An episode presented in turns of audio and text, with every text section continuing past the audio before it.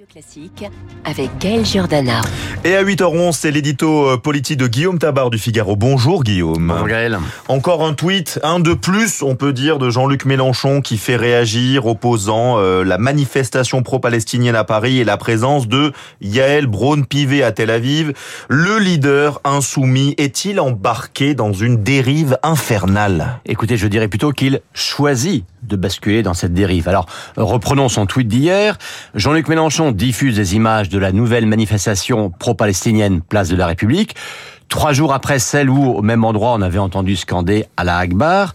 Il montre donc la foule, très anti-israélienne, et il écrit « Voilà la France ». Alors déjà, ça donne une idée de ce qu'est sa France, mais surtout, il ajoute « Pendant ce temps, Madame Braun-Pivet campe à Tel Aviv pour encourager le massacre. Vous avez bien entendu, hein, encourager le massacre, comme si la présidente de l'Assemblée nationale, qui est partie rencontrer des familles victimes hein, des attaques ou des prises d'otages du Hamas, était la pire des criminels de guerre. Euh, c'est déjà en soi une calomnie et une insulte, mais on frémit surtout de lire entre les lignes. Euh, car Mélenchon sait que Yael Braun-Pivet est de confession juive, et opposer des manifestants en grande partie de confession musulmane à une sorte d'internationale juive, ça ne sent pas bon du tout, car si les premiers sont la France, comme il le dit. Euh, faut-il comprendre que les Français juifs qui ne penseraient pas comme lui, eux, ne seraient pas la France? Eh oui, qu'est-ce qui vous fait dire que Mélenchon choisit de basculer dans cette dérive? Bah, écoute, il suffit tout simplement de discuter avec ses proches pour le comprendre. Euh, la stratégie de l'outrance et de la provocation, oui, c'est délibéré. Euh, les mélenchonistes croient plus que jamais en une vague dégagiste, même un tsunami dégagiste à la prochaine présidentielle.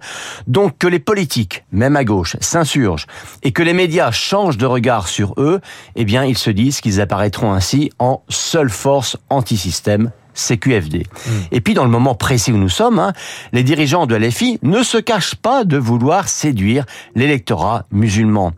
Alors c'est vrai hein, qu'avec la condamnation nécessaire et légitime des attaques du Hamas, des musulmans français peuvent redouter d'être assimilés à ces terroristes. Bien, ce que Mélenchon veut leur faire comprendre, ou du moins leur faire croire, c'est regarder moi seul vous défends au moins c'est assumé. Cette nouvelle déclaration euh, va-t-elle accélérer le processus de rupture de la NUP? Écoutez, hein, le patron du PS, hein, Olivier Faure, dont on vous rappelle qu'il se contente d'un moratoire hmm. sur le fonctionnement de la NUPES, a répété hier qu'il attendait une clarification de LFI. Eh bien, la clarification est arrivée, mais pas forcément dans le sens où il espérait. Eh bien, maintenant, c'est lui, Olivier Faure, qui doit clarifier enfin sa position à l'égard de Mélenchon et de la NUPES. Affaire à suivre donc Guillaume Tabar. À demain, à demain. avec grand plaisir 8h10. Tout de suite.